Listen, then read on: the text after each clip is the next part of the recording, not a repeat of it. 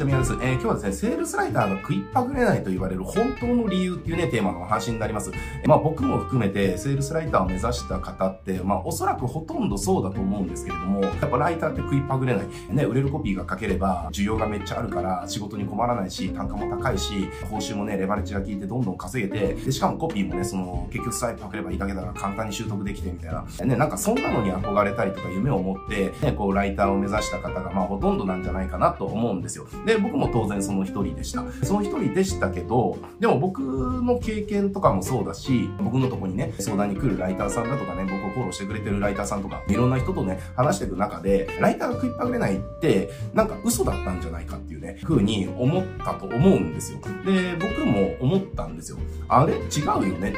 えー、なんかおかしくねえかっていうね。だって、ライターって、なんか、コピーって、その、まあ、要はスワイプパクって、で、やれば、その売り上げ上がるコピーが誰でも簡単に作れちゃって、で、結局そのセールスライターの需要ってめちゃくちゃ高いけど、ライターが全然いないから、あの、基本的にそのセールスライティングできますよとか、売れるコピー書けますよって言ったら仕事簡単に取れるみたいなね。えー、で、それで結局売れるコピーが書けるのすごく価値があるから、えー、単価も高くて売れるみたいな。で、しかもね、なんか着手金で何十万ももらえて、で、売上も成果保証ももらえるから、1案件で、その、じゃあ何百万とかも普通に稼げちゃうみたいなね。なんかそんな感じのことだと思ったと思うんですよ。僕も当然思ったんです。だからすっげえ美味しい仕事だなって思って、これいいじゃんって思って、まずライターっていうキャリアね、まあ歩み始めたわけだけど、まあそれだけ、僕は理由はそれだけじゃなくて、でもそういったキャリアの、そのなんだろうな、収入面とか、その、そういった面も確かに魅力的だった。だけど、実際やってみたら違ったんですよ。で、これ違うじゃんって、うすうす感づいてる人とか、感づいた方ってめちゃくちゃ多いと思うんですよ。えー、なぜなら、これすごく単純なことなんだけれども、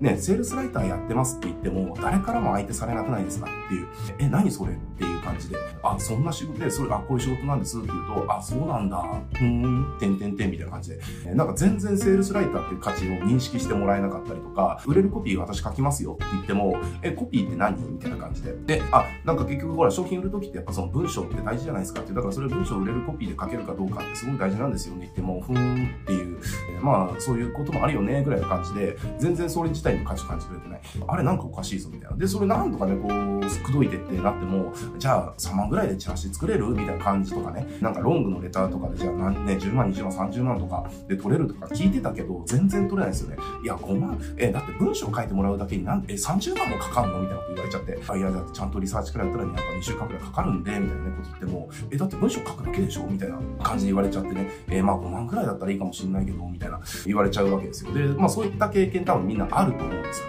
ね。で、あると思うから、思うと思うんですよ。あれこれなんか聞いてた話と違くねえかっていうね。なんか、ね、もう簡単に稼げちゃうよみたいな。しかもすっげえ簡単だよみたいなね。教え込まれて教育されて目指したんだけど、実際やってみたら全然違うみたい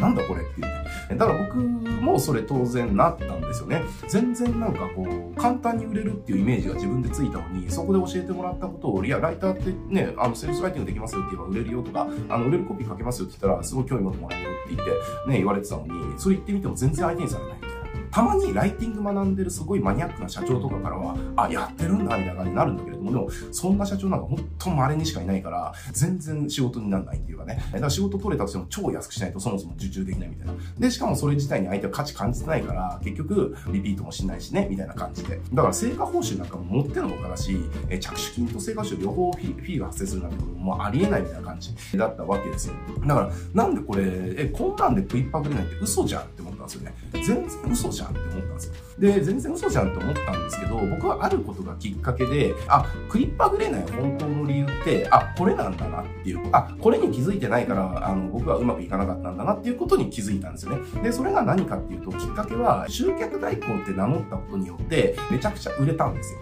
これどういうことかっていうと、やることは一緒なんですよね。要は、セールスライティングって、要は相手のその新規集客とか、そのね、既存客への売上アップだとか、えー、そういったことを要はコピー作って代わりする、代行する仕事じゃないですか。で、集客代行も結局やること一緒なんですよね。集客を代行するだけなんでやることは一緒。だけど、伝え方をセールスライターですとか、売れるコピー書きますとかなくて、あ、集客代行しましょうかとか、キャンペーンのその、じゃあ売上アップのやつお手伝いしますよとか、えー、っていうだけで、えー、全然売れるようになったんですよね。で、僕が、えっ、ー、と、セールスライターとしてやり始めて、初年度って売上収入50万ぐらいしかなかったんですけど、集客代行って名乗ってから、えー、翌年2年目は、えっ、と、セールスライターの収入だけで1000万を超えたんですよね。だからこれが全然然違ったんですよ。やってること一緒なんだけれども、伝え方変えたら売れるようになった。じゃあ、この違いって何なのかなと思うんですよ。だって、やることは一緒なんですよ。やることは一緒なのに、セールスライターって名乗るのか、集客代行って名乗るかだけで売れ方が全然変わるっていう。これ何なんだろうなと思ったんですよね。何なんだろうなと思って気づいたんですよ。悟ったんです。で、何かっていうと、結局、相手が欲しいものに自分をしないと売れないよねっていう気づきですね。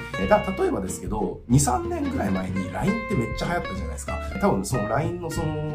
ブームのピークが2、3年ぐらい前だったと思うんですけれども、まあ今別にそのピークが収束してるわけでもなくて、一番盛り上がった時っていうのかな。もう周りの人で、いや、今 LINE やったらすごい売れるんでしょ？みたいな感じの空気感になってた時って2、3年前だったと思うんですよね。だから、その当時に LINE で売ることのお手伝いできますよとか、えー、LINE のコンサルできますよとか、LINE のパネル作れますよって言ってた人たちって、仕事簡単に取れてたんですよ。これが、あの、まさにそうなんですよね。だから、つまりこれどういうことかっていうと、社長が、これやったらうまくいくんでしょとか、これうちやりたいんだけどさ、ちょっとやれないんだよねっていう。で、これやったら売り上げ上がるのね、競合めっちゃ上がってるから、うちもこれやったら売り上げ上がると思うけどさ、やりたいんだよねとか、まあそう信じてることがあるじゃないですか。これやったらうまくいくねって信じてるビリーフっていうのかな。えー、そういったものって、それできますよっていうだけで売れるじゃないですか。だから、あの、ライターって、それになっちゃえばいい、今社長、目の前にいる社長が、これやったらうまくいくよねって思ってるものに、自分を変身させることができるんですね。なぜなら、ここみんなね、あの、僕も当時分かってなかったんだけれども、ライターってコピーを書く仕事だっていう認識してるけれども、でも違うんですよ。売上アップをする仕事で、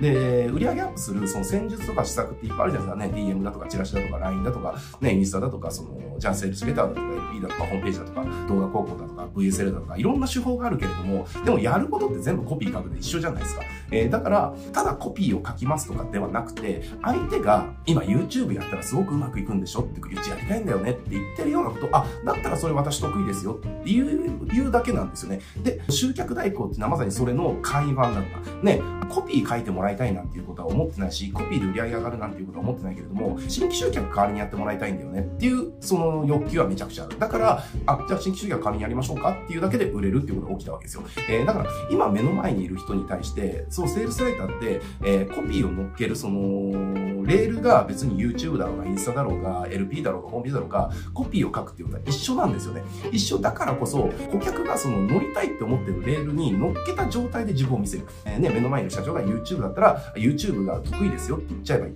えー、LINE っていうものが社長が欲しいものがあれば、あ、LINE 手伝いましょうかって言っちゃえばいい。えー、インスタ始めたいんだよねってなったら、あ、じゃあそのお手伝いしますよって言っちゃえばいい。ロングのレター書きたいんだよねってなったら、あ、じゃあロングのレター私得意ですよって言っちゃえばいい。ホームページちょっと売れるよ、もっと売れるようにしたいんだよねってなったら、あ、だったら俺ムページそれはお手伝いしますよって言っちゃえばいいんですよ。で、言えるんですよ、ライターって。ね、なぜなら、やること全部がコピー書くて一緒だから。一緒なんですよ。だからこれが実はライターの本当の強みで、自分を目の前にいる社長が、こういうのやりたいんだよねとか、これやったらうまくいくんだよねって、これ言ってもらえないんだよって言ってることが思ってることに対して、それできますよっていうことができるっていうのが、ライターの本当の強みで、それをすることによってライターは食いっぱぐれなくなるっていうのが僕の発見だったんですよね。だから、それを発見してから僕は本当にあの売ることに全く困らなくなったんですよ。で、目の前にいる社長が、ちょっとネットね、うちはちょっとリアルだけでやってきたから、やっぱりそのネットそろそろやんなきゃいけないと思ってるんだけど、全然ね、俺もわかんないし、ちょっと手伝ってもらいたいんだよねっていうふうに言ってきたら、あ、だったらうち、インターネットマーケティングめちゃくちゃ得意なんで、